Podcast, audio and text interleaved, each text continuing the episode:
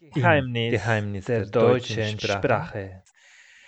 Hallo und willkommen zu der neuen Folge von Geheimnissen der deutschen Sprache. Heute begleitet uns Oliver.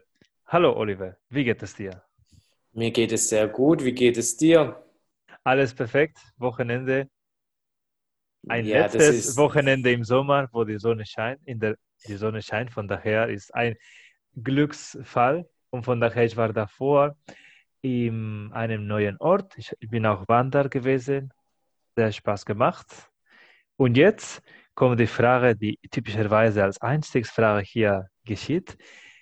Wie geheimnisvoll ist die deutsche Sprache aus deiner Sicht, Oliver? Oh, das ist eine sehr schwierige Sprache, aber die deutsche Sprache ist sicherlich eine sehr romantische Sprache mit äh, vielen Worten für ein Ding und äh, dadurch wird sie natürlich ein bisschen geheimnisvoll oder schwierig für jetzt äh, einen Nicht-Muttersprachler. Äh, allerdings gibt es das natürlich in jeder Sprache, äh, äh, mystische oder geheimnisvolle Dinge in einer Sprache. Äh, ich habe unlängst ein sehr schönes Buch gelesen von einer Deutschen, die hier aufwuchs und äh, türkische Wurzeln hat. Und äh, sie berichtet sehr viel über äh, Sprache oder da geht es viel über Sprache und da, unter anderem berichtet sie, dass es im Türkischen ein Wort gibt äh, für die Reflexion des Mondes auf dem, äh, auf dem Meer. Äh, mhm. Also da gibt es nur ein Wort und das ist was Wunderschönes und solche Dinge gibt es im Deutschen natürlich auch oder in jeder Sprache. Aber wie gesagt, die deutsche Sprache ist manchmal sehr geheimnisvoll und manchmal sehr unverständlich für jemanden, der sie lernt. Sprachen bestimmt gelernt hast. Wie hast du diese Sprachen gelernt als für unsere Zuschauer? Äh, also ich, wenn ich, ich lerne gerne fremde Sprachen und ich lerne die in der Regel autodidaktisch und ähm, was ich sehr mag, ist äh, so eine kleine Reihe, die heißt äh, von mir aus Französisch Kauderwelsch. Äh, da geht es, äh, die finde ich sehr nett. Äh, da kann man so einen Einblick kriegen zu einer fremden Sprache. Und äh, dann, wenn ich dann weiter eintauchen möchte in eine fremde Sprache, kaufe ich mir ein, Auto, ein Buch, äh, äh, das autodidaktisch aufgebaut ist. Am besten dann auch mit äh, Texten natürlich, beziehungsweise mit ja, CDs, würde ich jetzt sagen, mhm. einfach wo, wo, wo man halt die Sprache auch hört. Also ich denke, es ist sehr wichtig, die Sprache zu hören und um ein bisschen den Klang und die Klangfarbe der Sprache äh, äh, zu, äh, zu bekommen. Äh, es bietet das sich auch an, Lie ja, Lieder kann man zum Beispiel auch hören oder Filme anschauen mit mhm. Untertiteln. Das finde genau. ich. Und es ist eine Kombination, dass man zum Beispiel dieses Lied dann danach aufschreiben kann, zum Beispiel diese Texte und daraufhin einfach bestimmte Schlüsse, sei es grammatikalisch oder von Wortschatz, äh, sich bereichern kann. Und das ist eine äh, Kernkompetenz und deswegen will ich mit dir einschließen eine Kompetenz üben.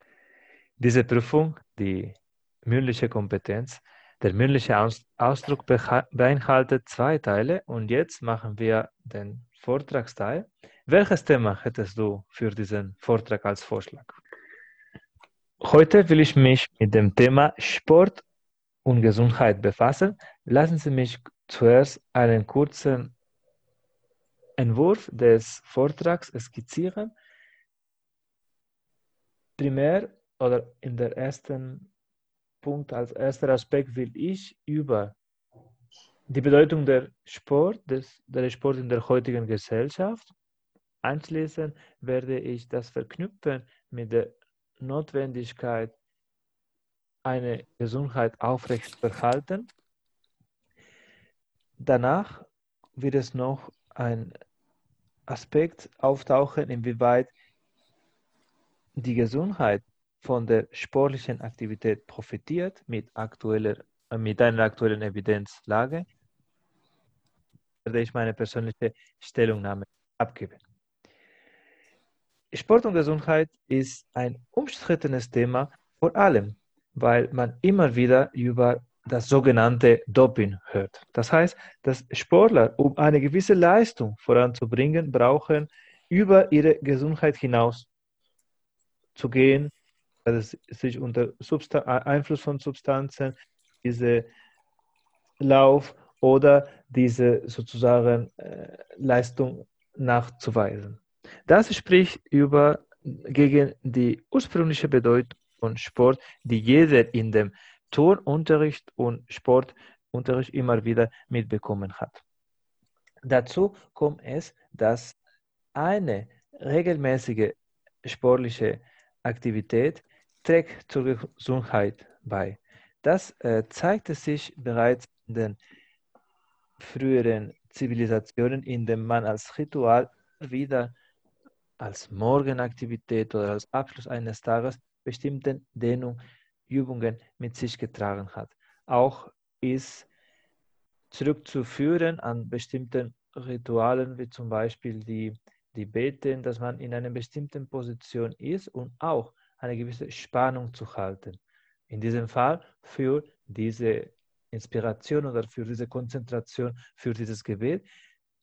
Es ist aber in einer gewissen Maße auch verknüpft mit der notwendigen Routine von sportlichen Aktivitäten. In Deutschland hat sich der Bereich Rehabilitation sehr ausgebreitet und ein wichtiger Aspekt ist, dass die Kliniken, dass die Leistungsträger immer wieder Kurse mit Sport- oder Physiotherapeuten anbieten, damit die Betroffenen von irgendwelchen Erkrankungen besser das vorbeugen können.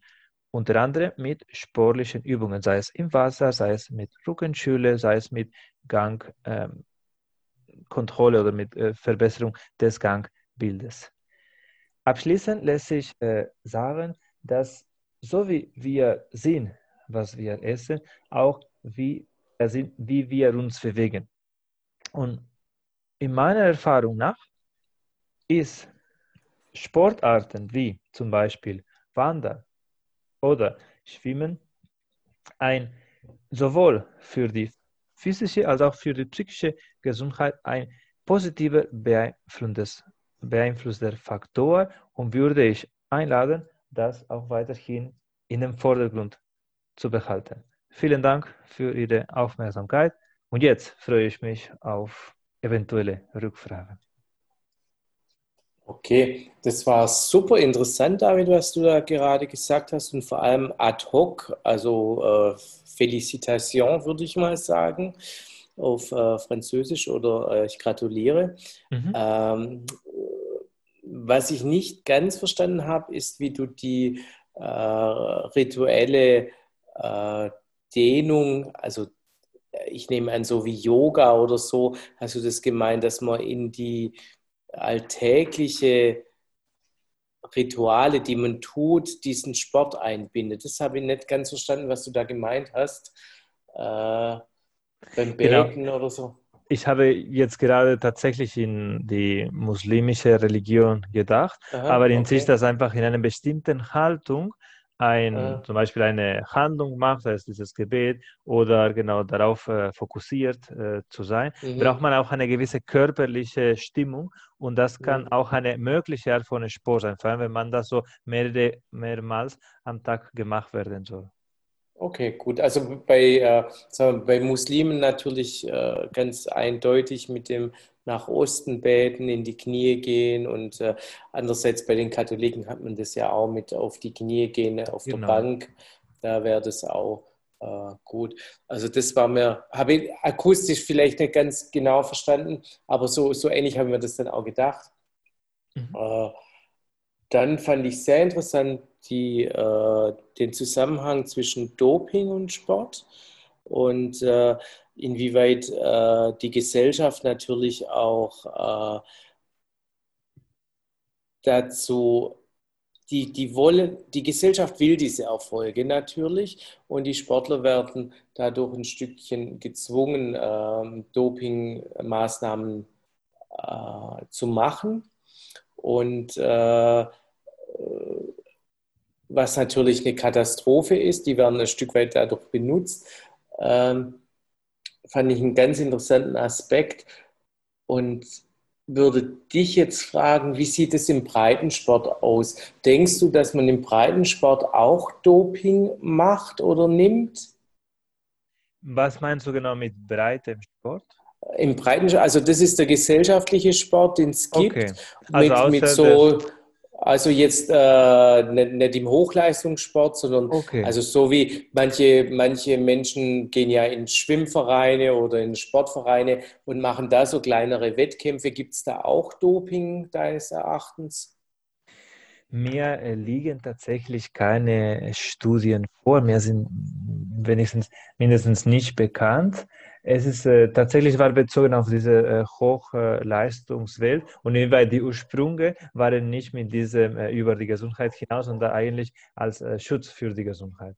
Aber ich würde okay. es nicht so, mh, hm, hätte ich das so im, jetzt im Gesprächen oder in meiner Wahrnehmung, dass tatsächlich Doping auch in nicht hochprofessionellen Sport getrieben wird. Okay. Und wenn du manchmal die Jogger siehst, morgens um 5 Uhr, schon leicht zwanghaft durch den Park rennend, was hältst du da davon?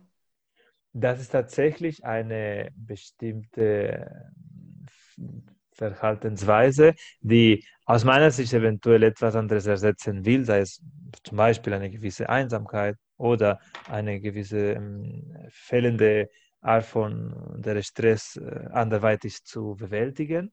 Aber in sich, wenn einfach so gute, äh, also, also ein gutes Gefühl hinterher gibt und jetzt keine Vernachlässigung mit sich bringt, auch keine gesundheitlichen Schäden, wäre es aus meiner Sicht jetzt äh, nichts, woran ich dagegen äh, anstoßen würde. Okay, gut. Aber, aber wir sind hier nicht zum Spaß und jetzt kommt die Diskussion, die wir anschließend mit Oliver anfangen werden. Welches Thema, über welches Thema sollen wir uns auseinandersetzen? Ja, wir könnten uns ganz aktuell über das Thema, ist es gerechtfertigt, Demonstrationen abzuhalten angesichts der Corona-Pandemie äh, mit dem Hintergrund, äh, dass die Meinungsfreiheit gewahrt bleiben muss, äh, in einem demokratischen Staat. Ich habe so angenommen, dass du entsprechend für diese äh, Möglichkeit zu demonstrieren äh, bestehst, dass du darauf bestehst, auf diese Demonstrationspflicht sozusagen, auf keinen Verbot. Ich dagegen finde ich, dass die Lage so auf eine tatsächlich Eich, äh, dass die Lage einfach so, äh, also ich habe so angenommen, dass du äh, dafür bist. Ich sehe das so, dass die aktuelle gesundheitliche Lage sich so zerbrechlich ist, dass das könnte zu einer Verschlechterung der epidemiologischen Zahlen führen. Aus diesem Hintergrund sind im Rahmen der Corona-Einschränkungen auch die, wie gesagt, physische Sammlungen von Leuten, für welchen Zwecken, wie auch immer, verboten. Sollte es streng verboten sein, damit dieser Virus sich nicht weiter ausbreitet. Wie ist deine Meinung dazu? Sollte sich der Virus wegen irgendeiner Demonstration, Ankündigung weiter verbreiten? Äh, ich gebe dir da natürlich recht. Andererseits kann man die Demonst Demonstrationen ja so organisieren, äh, dass die Ausbreitung eigentlich gleich gegen Null tendieren würde. Das heißt, man äh, hält die Abstandsregeln ein, die äh, Menschen, die auf die Straße gehen, tragen einen Mund-Nasenschutz. Und ich glaube, wenn man die Meinungsfreiheit einschränken würde, äh,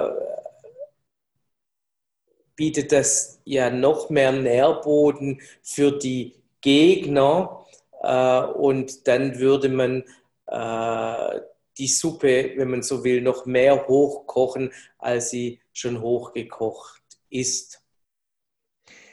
Ich sehe deinen Punkt, aber inwieweit äh, kann man das äh, Rezept, wenn wir so über die Gruppe sprechen, einfach anders gestalten, damit die Gefahr nicht so extrem hoch ist. Ich würde plädieren, dass äh, so wie die Bewegungsfreiheit seit jetzt knapp sechs Monaten eingeschränkt worden ist, dass sie das auch als ähm, vorübergehende Maßnahme betrachten und entsprechend können sie die Vorbereitungen für eventuelle Aktionen aufschieben, wenn diese Ausbreitung mittels Behandlung, mittels Vorbeugung durch diese Impfung gewährleistet ist. Alternativ könnte man sich tatsächlich auch online demonstrieren. Zum Beispiel im kulturellen Bereich sind bereits viele Veranstaltungen auch mit politischem Inhalt oder Webinare online sind online stattgefunden. Und dadurch haben auch so die Menschen äh, sich mit den Botschaften oder haben sie sich auch die verbinden können. Wäre es nicht eine bessere und gerechte Alternative? Äh, ich weiß nicht, ob es eine Alternative wäre, aber es ist auf jeden Fall eine sehr gute Idee, äh, die, denke ich, die Gesellschaft auch derzeit aufgreifen würde. Ähm, Das Thema, das ich, ja, ja, das Thema, das ich auch habe, ist das äh, zum Beispiel, du hast gesagt, es äh, ist einfach äh, zu gewährleisten, dass die Menschen äh, sich daran halten, an diese äh, Regel über Abstand halten und Alltagshygiene, Maske und Hygiene. Aber es hat sich in der Vergangenheit gezeigt und es wurde nachgewiesen, dass einige Demonstrationen sollten vorzeitig wegen dieser fehlenden Rücksichtnahme aufgelöst werden. Ja, die muss man dann auch auflösen, denke ich, diese, diese Menschenansammlungen. Das ist mehr als richtig. Also es muss eine Vorgabe geben der Politik, die sagt, so und so kann man das machen oder dann, äh, dann wäre das möglich. Äh, wenn, wenn sich die Menschenansammlungen oder die Menschen dann nicht daran halten, äh, muss man die Versammlung natürlich auch auflösen oder es gewährleistet sein, dass man sie auflösen kann. Äh, ich denke dennoch, dass ein demokratischer Staat äh, es nicht verbieten darf, Menschen äh, ihre Meinung äußern zu lassen. Ähm, allerdings hat der Staat sicherlich die Aufgabe, äh, wenn es äh, wenn die Maßnahmen nicht eingehalten werden, äh, dass er dann eine Kundgebung auflöst. Also das ist auf jeden Fall klar. Mhm. Ähm, äh, ich wollte noch, jetzt hatte ich einen Gedanken, der äh, leider wieder weg ist. Der Digitalisierung. Das, ja, genau. Also ich denke, die Digitalisierung wäre eine gute äh, Möglichkeit im Vorfeld schon mal zu schauen, ob dadurch ein Großteil der Menschen, die ihre Meinung kundtun wollen, befriedigt werden würden. Äh, und man dann noch, ob, ob dann immer noch ein Anlass zu einer äh, Kundgebung äh, notwendig ist. Also im Vorfeld könnte man schauen, ob das Digitale ausreicht. Und wenn es dann nicht ausreicht, wenn die Menschen das Bedürfnis haben, sich physisch halt äh, hinzustellen und ihre Meinung kundzutun, dass man dann eine Kundgebung, äh, äh, dass man sie zulässt, aber nur unter der Bedingung, dass die Schutzmaßnahmen, die allgemeinen, auch eingehalten werden. Ähm, und ich denke, das wäre ein guter Kompromiss, auf den man sich einigen könnte. Das finde ich auch ebenfalls, weil Gesundheit sollte geschützt werden, aber auch die Möglichkeit, äh, man sich demonstrieren kann. Und wenn jetzt aktuell kaum möglich ist, aufgrund von fehlenden zum Beispiel Schutzpersonal, sei es Polizisten, sei es einfach bestimmte Demonstranten sich absichtlich nicht an diese Haltung, also sich nicht an diesen Regeln einhalten werden, dann werden wir bei fehlender Absprachefähigkeit eine andere Maßnahme einführen müssen. Und das wäre die Digitalisierung der Demonstrationen, solange diese Pandemie beherrscht. Wunderbar. Haben wir eine Einigung gefunden? Das ist einfach ah. ein perfektes Beispiel für die Prüfung. Der, die ist jetzt zu Ende. Allerdings werden wir uns noch, Oliver und ich, über unsere tatsächliche Meinung diesbezüglich äußern. Das war nur eine Simulation für diese C2-Prüfung. Es hat mich sehr gefreut, dass du heute dabei warst. Ich mich auch, vielen Dank. Heute konnten wir einige Geheimnisse der deutschen Sprache auch beseitigen und bis zur nächsten Folge. Okay. Auf Wiedersehen.